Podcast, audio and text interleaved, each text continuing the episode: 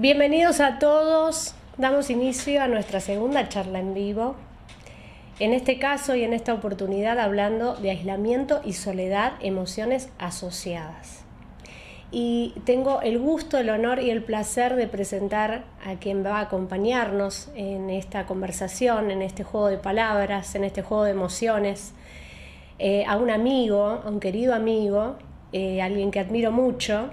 Eh, lo voy a presentar y lo voy a leer todo porque no quiero perder una coma ni omitir una palabra. Él es Lucas Hernán Seoane, profesor universitario, licenciado en psicología, licenciado en filosofía, especialista en terapia cognitiva integrativa, especialista en psicología social, director tutor de trabajos académicos en la Universidad de Buenos Aires y en la Universidad de Belgrano, cursando actualmente la especialización en la carrera de filosofía de la UBA. En un ratito lo vamos a ver y lo vamos a escuchar, es un placer oírlo realmente. Bueno, bienvenidos a todos a este desafío que tiene que ver con desentrañar el concepto de soledad. ¡Wow! ¡Qué palabra! ¿No? Hablar de soledad y quién no se ha sentido solo alguna vez, quién no ha estado solo. Y esta palabra, como una definición lingüística, es muy difícil encontrar un significado que la complete. ¿Por qué? Porque su semántica está cargada de emociones, emociones que vienen de diferentes tipos de soledad. Una soledad buscada, porque es una soledad que se necesita, una soledad impuesta, como nos pasó con el aislamiento social, una soledad sentida, el sentirse solo. Y todo este juego de palabras, que no es ni más ni menos que un abanico de soledades, tienen una aproximación que quizá pueda ser la ruta por la cual nos deslicemos hoy. Y tiene que ver, y ahora le voy a dar el paso a él para que entre en contexto, con este aproximarse a estar con uno mismo. Estar con uno mismo. Y hay una, una frase que me la anoté porque me pareció muy significativa, que es de Carlo Dossi, y dice así, ¿por qué en general se rehuye la soledad, porque son muy pocos los que encuentran compañía consigo mismos. Hola Lucas, ¿cómo estás? Bienvenido. ¿Qué tal? Muchas gracias, Karina. Muchas gracias por las palabras muy cariñosas.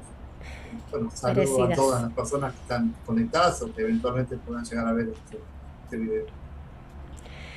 Bueno, y Lu, eh, este entramado de soledades, ¿no? Cuando, cuando uno habla de aislamiento social y soledad, ¿en qué punto se dividen? Si es que se dividen, ¿no? Eh, sí, académicamente, científicamente es posible la división. De hecho, se hace una división que tiene, vamos a decir, unos 30 años más o menos en el ámbito académico. Pero antes de precisar un poco esta divisoria de aguas, esta definiciones conceptuales que, bueno, en parte, tomando tus palabras, es difícil también caer en la semántica unívoca de cada concepto en particular, porque decía, son experiencias humanas, experiencias sociales, experiencias políticas, experiencias económicas, todas experiencias las que atraviesan la vida de una persona, así que es difícil sortear la polisemia de los términos, eh, los múltiples significados de los términos.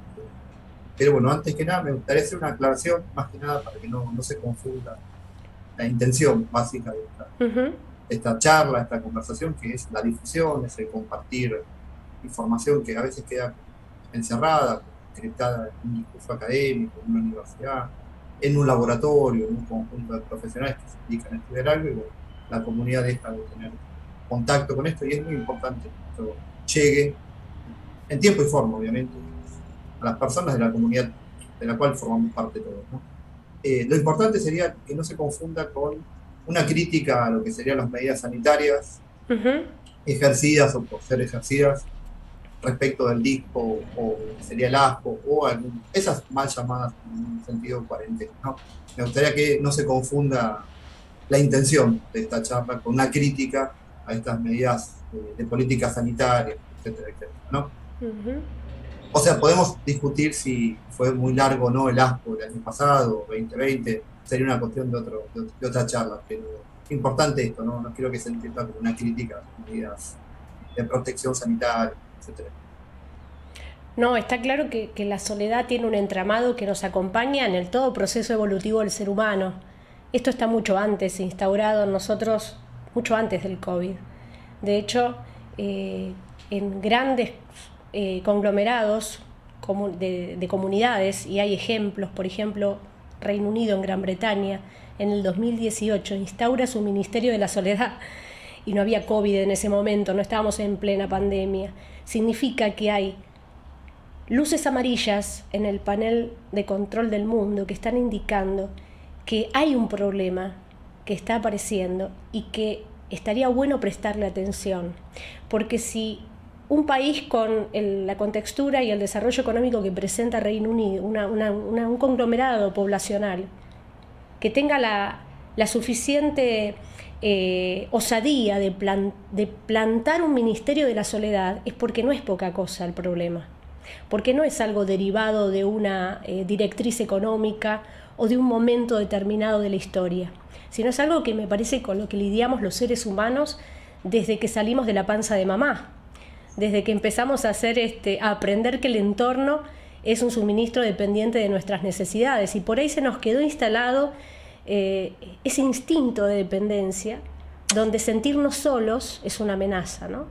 Creo que desde mi percepción, eh, puedo canalizarlo por ahí, vos me dirás si, si este sensor interno es correcto o no.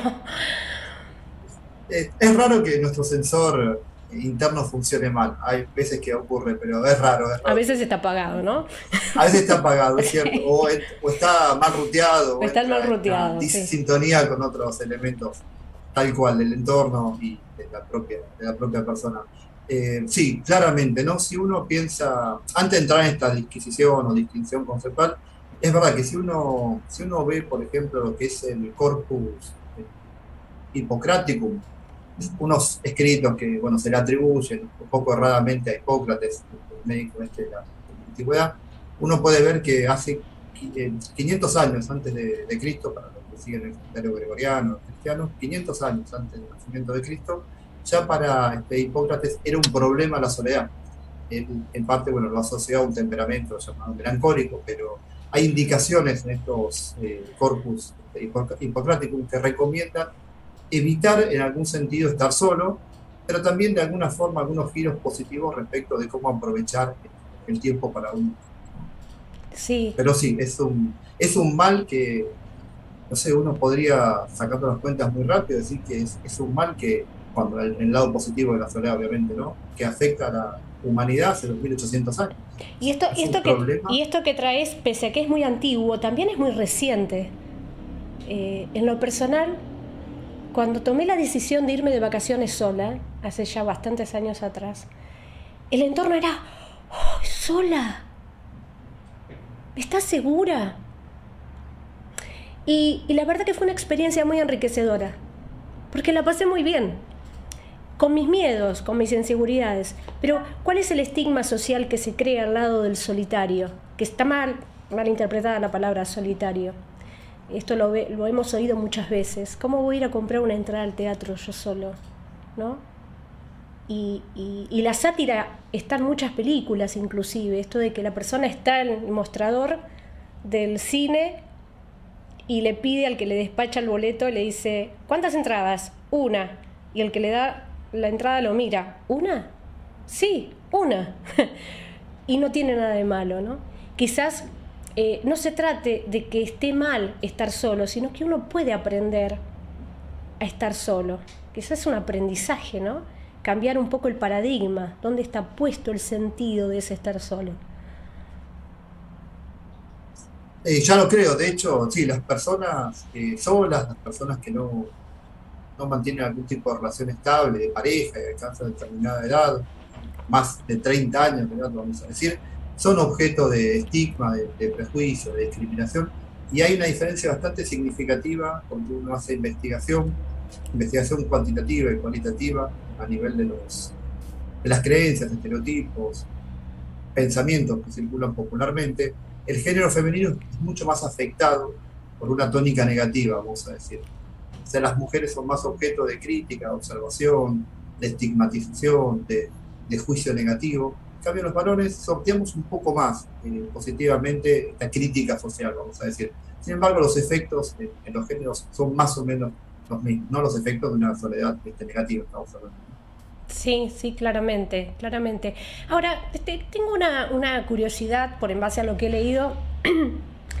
¿Qué incidencia tiene la soledad en el cerebro de la persona? Y esto el cerebro no sé si puede interpretarse como pensamientos o como conexiones neuronales, porque siempre hay como una red sináptica ¿no? de información que queda como impresa. Red sináptica, para ser más clara, tiene que ver con lo aprendido, con lo que yo tomé que tenía que ser, con lo que yo tengo como grabado. Es una muy buena pregunta. Yo no, me especializo en neurociencia, no me especializo en neuropsicología este, ni en neurofisiología, pero sí, sabemos ya hace mucho tiempo que las experiencias humanas, las experiencias eh, fundantes de los seres humanos, experiencias que son traumáticas a, experiencias que si bien no alcanzan el valor del trauma son significativas o fuertes para la persona, quedan grabadas, eh, hay una memoria, este, quedan localizadas en el hipocampo, bueno, determinados circuitos eh, cerebrales, etcétera, etcétera, y bueno, provocan un montón de desajustes a nivel de, a nivel de funcionamiento corporal, a nivel del funcionamiento también mental. Eh, no podría decir que la soledad afecta directamente la estructura cerebral, la neurofisiología, la neuroanatomía, la microestructura cerebral. No hay estudios que avalen algo por el estilo. Lo que sí hay un montón de estudios. Ah, perdón, hago una salvedad, porque sin cerebro no hay mente, o sea que lo que le pasa a la mente está tocando de alguna manera el cerebro, ¿no? Es imposible pensar que hay una psicología descerebrada, vamos a decir, o sea, desencarnizada. Pero lo que no quiere decir que uno pueda reducir, obviamente, la, soledad a una estructura ni anatómica ni una configuración neuro, neurofisiológica cerebral. Lo que sí hay muchos estudios eh, hay un montón de estudios perdón, respecto de lo que es la vivencia de la soledad, el estado de soledad y el sistema inmunológico. No sé si eso responde por ahí. Sí, sí, directamente. por eso iba por el lado de la psicología respecto a esto, porque eh, supe que desde, desde, la vista de la neurociencia eh, se habían hecho estudios en, en, ratones que se consideraban muy sociables y los ratones hembra los habían separado en, en dos grupos, tenían de 33 a 44 semanas, a un grupo lo pusieron en conjunto con otros hipersociables y al otro grupo lo separaron, cada uno durante seis meses y medio. Y ese aislamiento, eh, ese, ese poco contacto de sentido de pertenencia, de socialización, podríamos decirlo, llevándolo a la experiencia humana, en el post-mortem habían notado que justamente el hipocampo, que es para las personas que no saben, eh, donde se concentra el área de, memoria de aprendizaje del cerebro, había reducido su volumen. Significa que esto podría ser una interpretación, aunque puede haber varias, y vos después harás, harás tu aporte, que la pérdida de socialización, la pérdida de conectividad en sentido de pertenencia con el otro, ya sea cara a cara, ya sea relacionándome, ya sea participando en una actividad, reduce la la capacidad o la voluntariedad al aprendizaje. Es como que uno se vuelve eh, más se siente con menos capacidad para. ¿Es, correcta mi interpretación? Yo creo que sí, por supuesto, por supuesto que lo es. De hecho, uno puede pensar que sostenida en el tiempo la emoción de la soledad, bueno, ya estamos un poco empezando con las distinciones conceptuales, pero sostenida en el tiempo, convirtiendo la soledad en una especie de rasgo que caracteriza a la persona, están todas las posibilidades de que no solo se afecte, como te decía antes, el sistema inmunitario, el sistema inmunológico, que se mueran este, glóbulos blancos, que pierdan capacidad de, defensa del organismo, sino que además se empiece a provocar desbalances, eh, desbalances bioquímicos. La gente puede empezar a generar depresión, ansiedad, crisis de angustia, ya hablando de una parte muy comprometida a nivel este, neurofisiológico y corporal, ¿no? Claro. Por suerte, antes de esto hay un montón de señales de alarma y hay un montón de cosas para hacer sin pensar que algo, que una experiencia como la soledad puede ser tan penetrante como para desequilibrar, vamos a decir, un poco la arquitectura neurofisiológica cerebral. ¿no? Pero sí, sí, por supuesto. De hecho, hay estudios que destruyen parte del tejido cerebral en primates, en ratas, en mamíferos que de alguna manera marcarían algún tipo de similaridad con la conducta de los Homo sapiens. Y lo que verifican, a mí me parece más, a mi juicio, no lo digo, verifican más que hay áreas del cerebro que son eh, determinantes para la sociabilidad, para socializar con otros, y esto también los, eh, lo prueban los estudios de, de necróticos, ¿no? Este tejido necrótico, conforte, como vos decías, en seres humanos que, que, han tenido algún tipo de demencia o algún este, proceso neurodegenerativo y bueno, marcan que hay sí áreas específicas que hacen como a la, a la parte más social, ¿no? Más allá de que el cerebro funcione como una, una totalidad. Pero por suerte no tenemos ningún centro cerebral de la soledad, así que eso es buenísimo este, para, para, todas las personas. Pero sí, es muy, es muy, muy pertinente lo que estás diciendo. Es, es, inevitable no entrar en, en, Es como, siento que estamos en una ruta y es como que vamos por una ruta y vamos mirando los pueblitos y decimos, che, mira qué bueno este, ¿no? Y estamos tocando los temas, por supuesto, en líneas generales, porque esto es, es muy extenso y muy eh, rico para desarrollar en, el tiempo que tenemos hoy. Eh, y de hecho le estamos eh, comentando a, las personas que nos están viendo que vamos a tener un parte 2 ¿no? de esta temática que va a incluir justamente eh, las directrices para poder trabajar el tema de la soledad desde las emociones. ¿No es cierto, Lugo? O sea, lo vamos a, lo vamos a notificar con tiempo, pero va a haber una parte 2 de esto eh, que vamos eh, a compartir para que no quede solamente en concepto, no quede solamente en la idea y las personas también lo puedan vivenciar desde otro lugar. Ahora, volvamos a la ruta, ¿no? Volvamos a salir a la ruta. y al comienzo, cuando arrancamos esta conversación, eh, hablé de varios tipos de soledad, ¿no? porque hay un entramado de soledades. Esa soledad sentida podría ser la soledad subjetiva, la soledad de sentirse solo. A ver, algo que me olvidé decir antes, me hace que es importante, perdón que no, responda tan directamente a la pregunta. No importa. Pequeños cursos por algo anterior. Te gustó un pueblito y estás mirando el pueblito, está bien. algo que es importante y que está realmente probado científica, académicamente, es que la soledad el estado emocional de la soledad, la soledad convertida en un rasgo, librada al azar, o sea, sin que se haga algo para afrontarla, sin que se haga algo para generar algún tipo de paliativo o compensación, eh, no llega en todos los casos a ser algún tipo de deterioro que desorganice este, el estado general, corporal de una persona, no siempre llega a algo de esto, pero siempre produce eh, un malestar muy significativo y penetrante en la persona.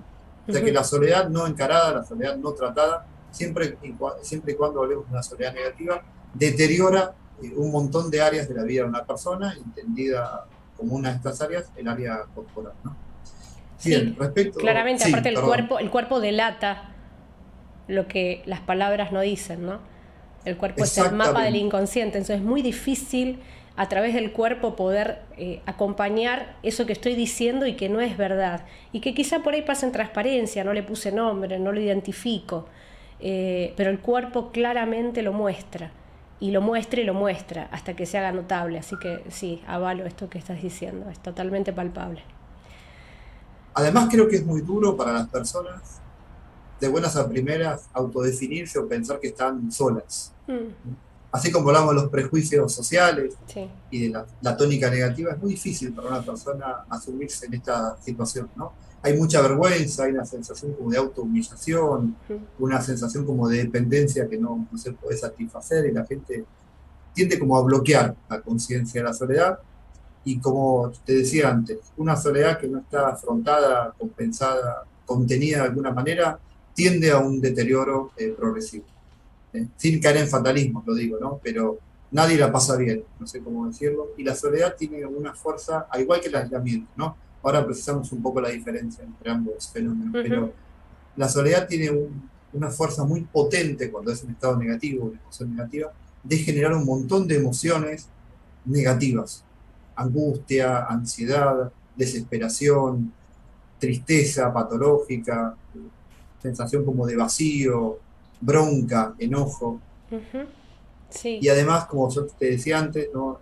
recapitulando esto, afecta al sistema este, inmunológico. Hay un montón de investigaciones que prueban que las personas que sostienen una soledad negativa se enferman más, se recuperan menos de enfermedades físicas, resisten menos los tratamientos médicos para paliar algún tipo de enfermedad ocasionada, lo que no quiere decir que la soledad cause, por ejemplo, una enfermedad oncológica como el cáncer. ¿no? Hay, creo que hay que salir de ese esquema tan simple porque es, mucho más complejo el asunto, pero la sensación eh, em, eh, subjetiva de soledad que acompaña eh, o despierta algún tipo de predisposición biológica, genética que las personas tengamos, y eso, por más que tenga tratamiento, si no se trabaja la parte de la soledad, los tratamientos son peor recibidos por parte de las personas, generan más efectos este, colaterales, más efectos rebote, o a veces directamente el estado de soledad hace que una persona abandone cualquier tipo de tratamiento para trabajar esto secundario. Sí, sí, de hecho cuando mencionaste la tristeza, eh, es eh, una de las emociones que incide más en la hormona del estrés eh, y eso genera que el sistema inmunitario se vuelva deficiente. Por lo cual, si bien hay que salir de, de lo lineal del síntoma, rodilla tal cosa, cabeza tal cosa, porque hay infinidad de síntomas infinidad de relaciones en función del síntoma. Eh, se ha caído en el mercantilismo de asociar la enfermedad con algo directamente como si no hubiera otra cosa más que eso. Y cada persona es una historia. Y detrás de la historia hay infinidad de emociones y de razones por las cuales la persona es como es o está donde está en ese momento de su vida. Por lo tanto, la tristeza que uno puede decir, eh, la tristeza como emoción secundaria, lo que palpo, ¿no? lo que yo puedo interpretar como tristeza, porque sabemos, por lo menos desde, la inteligencia emocional, que cuando hablamos de sentimiento es la explicación racional que le estoy dando a, eso que, a esa emoción que me está atravesando. Yo digo, tengo tristeza, pero hay que ver qué hay detrás de la tristeza, ¿no?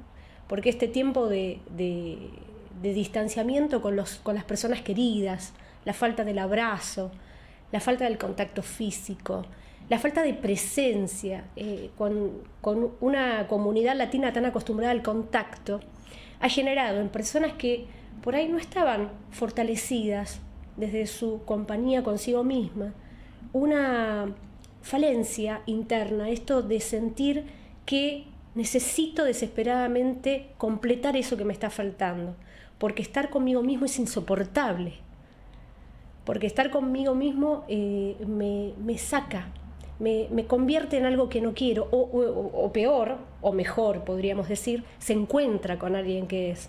Y eso da miedo, que es otra de las emociones, ¿no? Que, vienen atravesadas eh, con el tema de, sentirse solo, el miedo. El miedo a no ser elegido, el miedo a... Eh, muchas personas han perdido seres queridos, ¿no? Eh, el sentimiento de abandono. Bueno, hay un entramado, vos como especialista en esto, podés hacer un libro si querés, eh, pero eh, la idea justamente es, eh, como bien mencionaste antes, no desalentar, es decir, no es un pronóstico desalentador la soledad. Yo siento que es una oportunidad. Y cualquiera que lo escucha dirá, está loca. Pero es una oportunidad.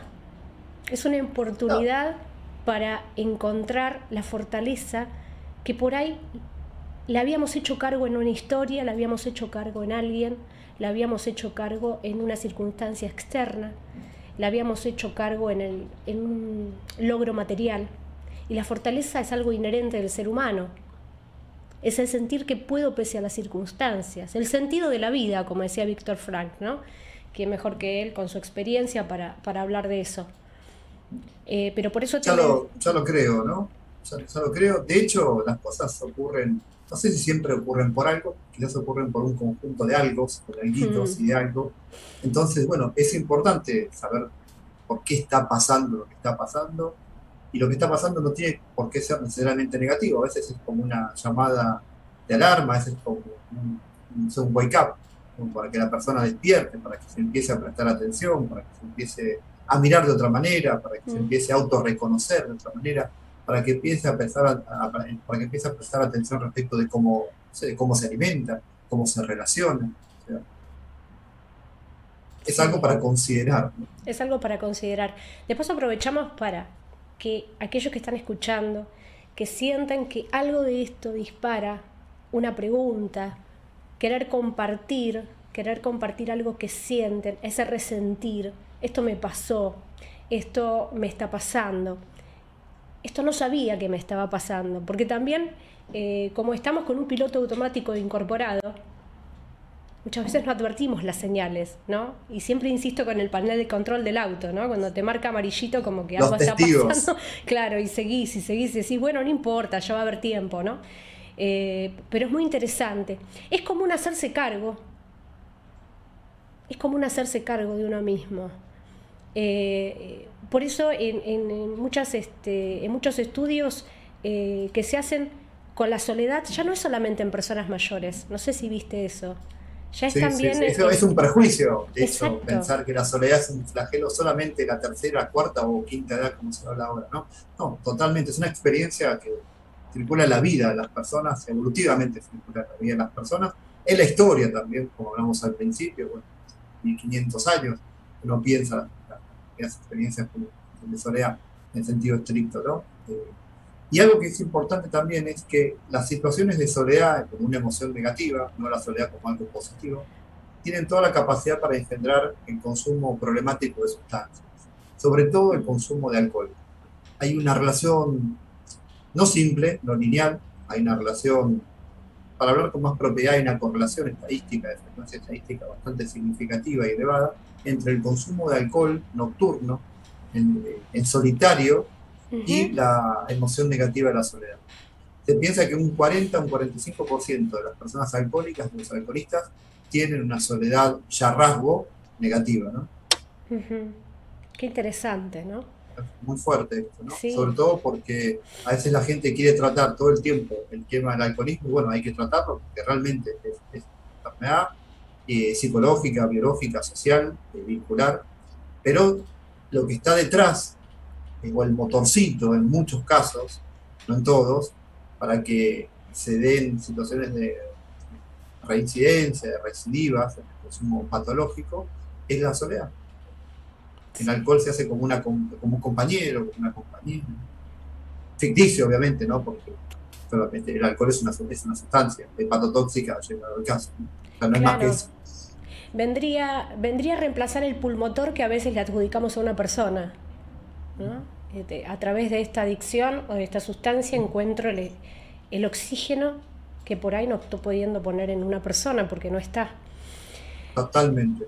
Y de hecho las investigaciones más recientes empezaron a tratar de correlacionar la, la alimentación negativa, la alimentación, en términos de trastorno podemos decir, sin caer en ningún tipo de categoría nosológica discreta, puntual, quiero decir, con la soledad. Parece que la soledad está asociada en algunos casos, la soledad negativa, a la obesidad, a, a comer eh, bajo impulso, bajo compulsión, que es lo que se llamaría una especie como de trastorno por atracón. Sí, sí.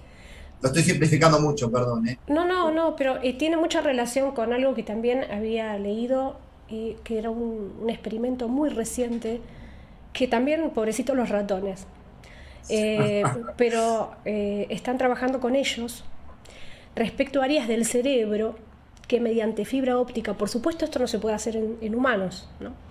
están eh, analizando las conexiones neuronales por las cuales el ratón, como si se tratara de la soledad, come por hambre o come porque es delicioso.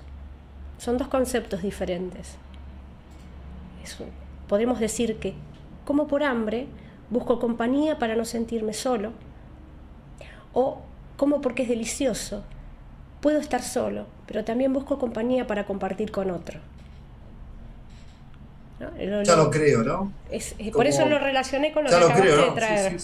Como todo aprendizaje, a nivel psicológico se traduce en, crear nuevas conexiones neuronales, en armar nuevos vínculos sinápticos, nuevas conexiones, mm. ampliar las conexiones neuronales que una persona tenía, uno también puede aprender un montón de conductas negativas, por supuesto, ¿no? Claro. De hecho, uno puede pensar. no, sí, tal cual. De hecho, uno puede pensar que la vieja distinción que hay entre el hambre como un reflejo fisiológico, neurofisiológico, y el apetito como la actitud psicológica o la predisposición psicológica de una persona por determinados grupos de alimentos y no alimentos, porque lo que comemos no es siempre alimento, muchas veces tiene que ver con esto, ¿no? respuesta a la soledad, la gente va por un lado del apetito y bueno, obviamente que come, come sin hambre y no come nada nutritivo en muchísimos casos. Lu, te, hago una pregunta. Eh, es otro tipo de soledad, pero también es soledad, la soledad del solitario. Pero del solitario es la persona que dice, no, yo la verdad que estoy bien así. Yo no necesito nada de nadie, yo no necesito que nadie me llame, yo no necesito ir a ver a nadie, yo estoy bien. Yo lo que necesito, lo consigo yo.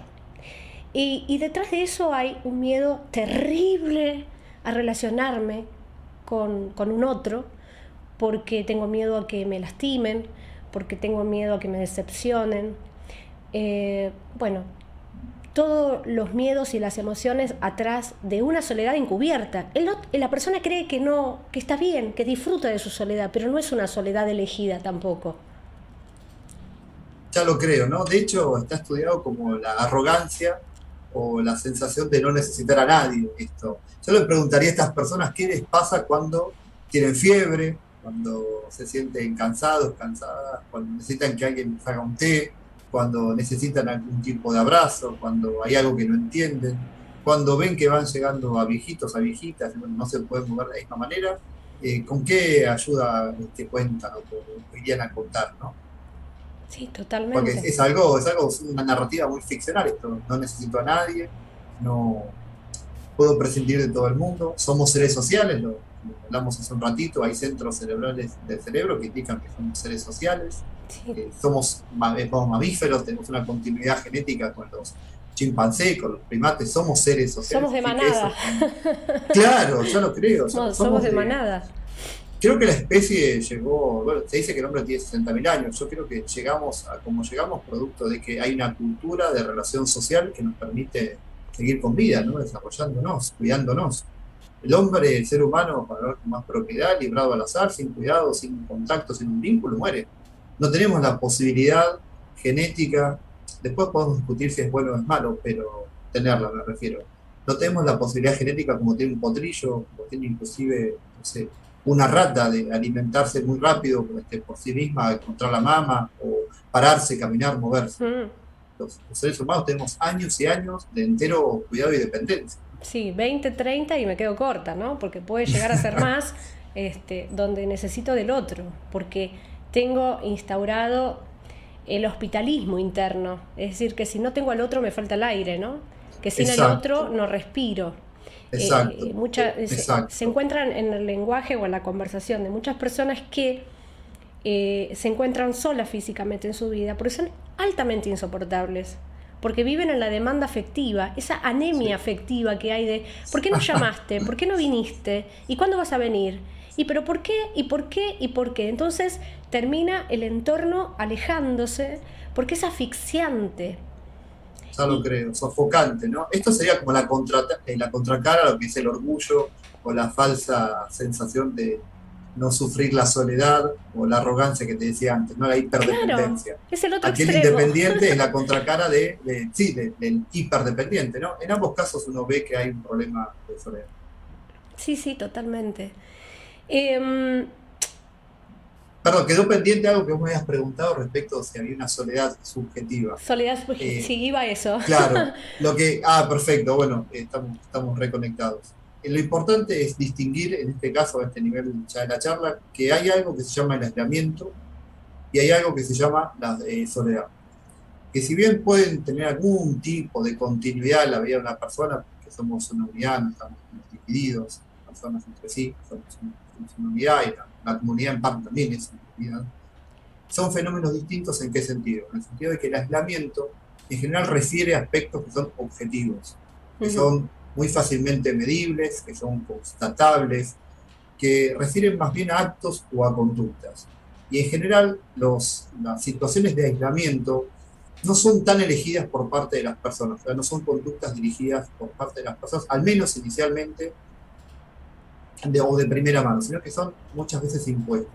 por ejemplo, eh, si a una persona la relocalizan de su actividad laboral y vivió toda su vida en Capital Federal y tiene conjuntos de vínculos próximos de Capital Federal, familia, etcétera, etcétera, y lo mandan a trabajar a la Quiaca, ¿no?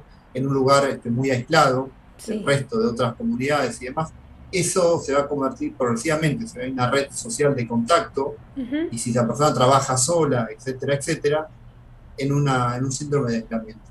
Y sabemos que el aislamiento es siempre negativo, otra cosa que es importante. no tiene esa suerte de la soledad de ser vista como algo positivo en algún aspecto. El aislamiento siempre es negativo y cuando la gente está realmente aislada, objetivamente aislada, no está en contacto con otras personas, progresivamente la gente empieza como a deteriorar su estado psicológico y emocional. Empieza con situaciones como de pensamiento no productivo, con ideas no productivas, con ideas no solo negativas, porque uno podría pensar ahí, bueno, son ideas negativas similares ideas de la depresión, no, son ideas negativas en el sentido de que empiezan a ser como un poco irreales, ¿no? Son ideas que empiezan a surgir producto de, de, que el aislamiento es un golpe para la persona, es algo extremo en muchos casos, ¿no? Y empieza a generar desvitalización, eh, automatismos, y a veces eh, genera alucinación y genera delirio.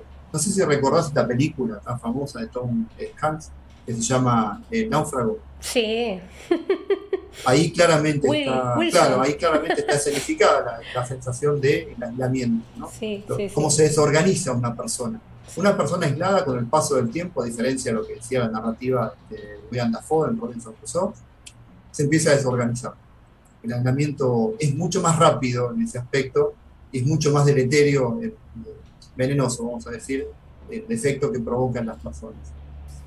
A diferencia del aislamiento, la soledad es, refiere a aspectos subjetivos. No es tan medible, no tiene que ver con un Estado que es obligado en el sentido de impuesto por, por otras partes, sino que es un tipo de emoción que uno puede pensar que empieza como a acompañar la vida de una persona. Eh, en sentido estricto, en sentido académico, la soledad es considerada una emoción, con capacidad para generar otras emociones. Y a su vez es un estado emocional que puede ser un rasgo o un estado.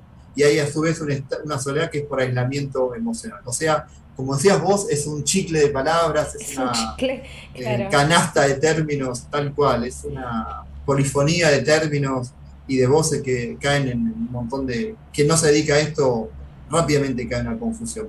Y creo que lo importante es pensar que la soledad es una emoción y que ese estado emocional puede ser positivo o negativo y uno lo puede de alguna manera distinguir en relación a la generación de emociones que son secundarias.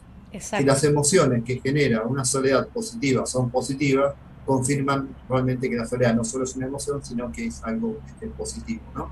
La soledad positiva la podemos llamar con una frase nominal que se llama nominal verbal, que sería estar solo o estar solo. La posibilidad para estar a solas o estar solo o disfrutar estar a solas, que tiene que tener un tiempo y una duración me refiero a esta una persona tiene que empezar y terminar, es algo que la gente tiene que poder hacer, eso es algo positivo. Y hay una soledad más negativa, que si, sigue siendo una emoción, que se la puede estudiar desde el lado, desde un fundamento o causa emocional, que tiene que ver con las experiencias desfavorables a nivel familiar, durante la infancia, durante la, la, adolescencia y la temprana adultez, y que también se liga a este tipo de soledad negativa emocional con la relación o la falta de relación de pareja y relaciones de intimidad. ¿no? Claro. Y otra, otra, contra, otra parte perdón, de una soledad este, negativa sería una soledad social, en donde no, no ocurre una soledad producto de que la gente tiene una baja percepción de tener intimidad o no tiene esa relación ansía de pareja o no ha tenido esos vínculos traumáticos en la infancia, adolescencia, o no tiene esas relaciones difíciles en la familia, pero tiene una carencia, carencia en términos numéricos, le faltan un conjunto de vínculos para poder llevar adelante su vida de una manera más funcional. Y cierro la idea con, esto, perdón, estoy hablando muy de corrido. Me encanta escucharte. Me encanta escucharte. Eh, lo, importante, bueno, muchas gracias. lo importante es ver que no son excluyentes estas situaciones emocionales o estos rasgos porque hablamos de rasgos cuando esto se va sentando en la, en la persona y empieza a perdurar en el tiempo. y se cronifica, digamos. Exacto, mm. exacto. No quiero usar esa palabra. Como que se hace fuerte, ¿no? Que se puede. Se, encarna, tal cual, se encarna, se hace, se hace crónica, se instala y empieza a ser un estado emocional que caracteriza a esa persona. Claro, me identifico ahí, me identifico con eso. Exacto, soy eso, porque después las personas dicen, cuando uno hace algún tipo de investigación cualitativa, toma cuestionarios, encuestas, que fuese, hay gente que dice soy sola. Entonces aplica este, el verbo ser, el que representa identidad, pero representa también existencia en el mundo, eso es el, ser. Eh, como, bueno, soy sola, soy solo. Es muy fuerte esto. Y perdón, para cerrar la idea, no son excluyentes la soledad por la soledad emocional, vamos a decir, la soledad social, porque en ambas personas, en una persona pueden eh, confluir ambas. Hay gente que puede tener doble soledad, lo que es algo mucho más deteriorante si no se trata, si no se una carga emocional importantísima. Aparte, todo debe depender, entiendo, eh, el, momento de la persona, ¿no? En qué momento está transitando su vida, cuál es su entorno emocional, cuál es su eh, cinturón de apoyo, digamos, cómo está conformado su, su círculo social, qué actividades desarrolla, eh, qué espacio tiene para el disfrute, para conectarse con lo que disfruta, qué es lo que hace que le gusta, si sabe qué es lo que quiere. Creo que hay un montón de, preguntas profundas que tienden a ver esta imagen de, autoconocimiento que puede generar la, la soledad entendida como aprender a estar solo, no una soledad sufrida. Creo que este es el mensaje que, puede quedar eh, ahí flotando para poder seguir desarrollando en la, próxima parte. Eh, ya estamos casi, se voló, se voló el tiempo. Sí, se voló y, la verdad, eh, por mi parte, ha sido jugosísimo todo lo que hemos compartido. Eh, hay comentarios todos de alentadores. La charla muy interesante. Preguntas yo creo que van a quedar como siempre, van a quedar flotando y seguramente van a tener oportunidad de desarrollarlas en, el próximo encuentro. Eh, y para cerrar este, este primer encuentro del aislamiento y la soledad, eh, creo que como seres humanos tenemos el gran desafío, cada uno con su propio mapa de historia, de encontrarle el sentido a su vida. Eh, y el sentido no es prestado, no se encuentra en los libros, no está en un manual de autoayuda, eh, no alcanza a veces con un documental, un programa de televisión o con hacer eh, cursitos y colgar los papeles en la pared. Vos sabés bien de eso, ¿no es cierto? Pasa con transitar la vida, con vivir la experiencia, con poder fortalecerse en eso y pararse y desde el lugar que me paro frente al mundo, saber que esa es la persona que elijo ser, con todo lo que eso implica. Eh, ya lo creo, yo siempre digo lo mismo, nadie puede aprender por otra persona uno, una tiene que aprender en primera persona, nadie puede aprender por otros. Pero sí es importante buscar, como en tu caso, ayuda profesional cuando sabemos que por nosotros mismos se nos está haciendo difícil o que se nos está escapando, como, como decía mi abuelo, se nos está escapando el gato, ¿no?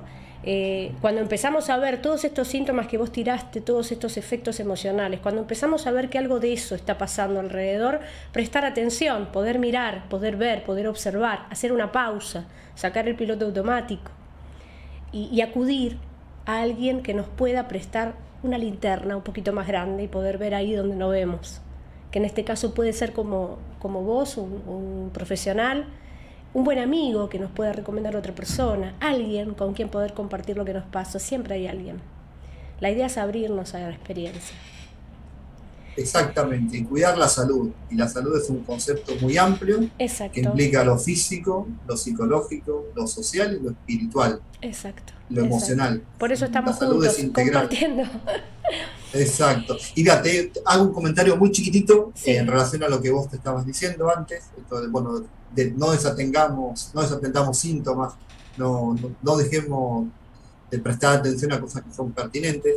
Y esto muchas veces estuvo fomentado por la mala investigación eh, académica, científica. Durante mucho tiempo se pensó que solamente la calidad de las relaciones sociales engendraban soledad. Y eh, fue un gran error. Y, se dejó avanzar un montón de años a un montón de población que siguió desarrollando una soledad más de tipo este, negativo, obviamente social, porque no se pensaba que también la cantidad empieza a ser importante en términos de soledad. ¿Por qué? Porque si a la gente le faltan ciertos vínculos, va a haber ciertas funciones que son vitales para que no se desarrolle la soledad, como el esparcimiento, la diversión, eh, el cambio de opinión, la discusión, la capacidad como para poner en entredicho a las propias ideas, etcétera, etcétera, tienen que ver con justamente tener determinadas relaciones que no pueden ser solamente las intrafamiliares o las de pareja. Exacto, la famosa conectividad colectiva, esto de sentirme, tener el sentimiento de pertenencia, ¿no? Totalmente. Bueno, Lu, ¿querés eh, compartir algo que sea de interés para las personas que están escuchando? ¿Algo que quieras este, compartirles para que puedan sumarse? Este es tu espacio. También para que puedan este, escribirte si quieren hacerlo en forma personal y quieren ubicarte. Eh, no sé si queda de alguna manera grabado el correo electrónico, pero si alguien tiene alguna duda, ¿Podés alguna decirlo, pregunta, podés decirlo en voz alta, así lo van a ¿lo digo en voz alta? Sí. Bueno, es el correo electrónico, es muy fácil, o sea, es quién soy yo, es lucashernanceobane.gmail.com Ahí si alguien tiene alguna duda, o necesita algún tipo de orientación o algo, que sea breve, por supuesto. sí. Yo trabajo en tres universidades, bueno, nada. Perfecto. Vivo haciendo un millón de cosas. Y algo que me gustaría también difundir es que la Universidad de Buenos Aires, hace muchísimos años, tiene un programa que se llama el programa de extensión. Uno pensaría que la Universidad de Buenos Aires solamente aloja a personas que quieren un título y que quieren algún tipo de enseñanza y solamente deja ir personas graduadas y que, bueno, renueva esta, esta ausencia de personas con nuevas, nuevos ingresos. No.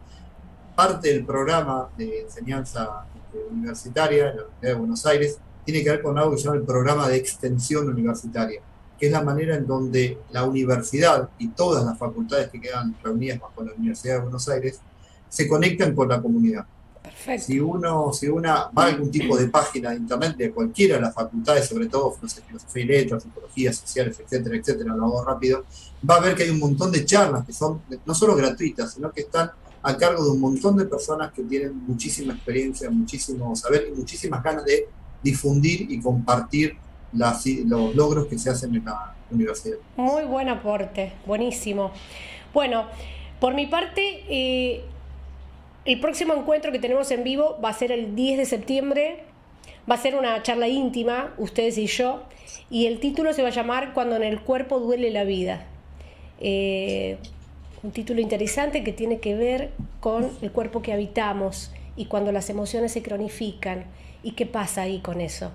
Eh, y por supuesto, después de ese encuentro ya les vamos a avisar, tenemos la parte 2 de este conglomerado de emociones que tienen que ver con la soledad.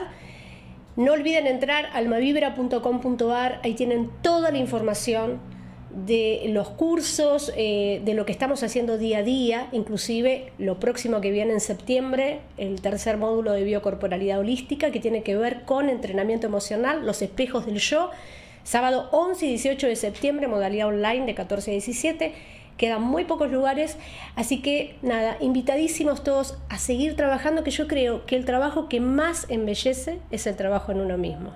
Así que, Lucas, un placer enorme, amigo, gracias. Bendecidas las personas que están asistidas por vos y acompañadas por vos. Gracias. gracias a todos. Al contrario, al contrario. Gracias, abrazo, abrazo desde el alma. Gracias, Lucas. Gracias a todos. Nos vemos en la próxima. Cariños. Nos vemos en la próxima. Adiós. Gracias, gracias, gracias.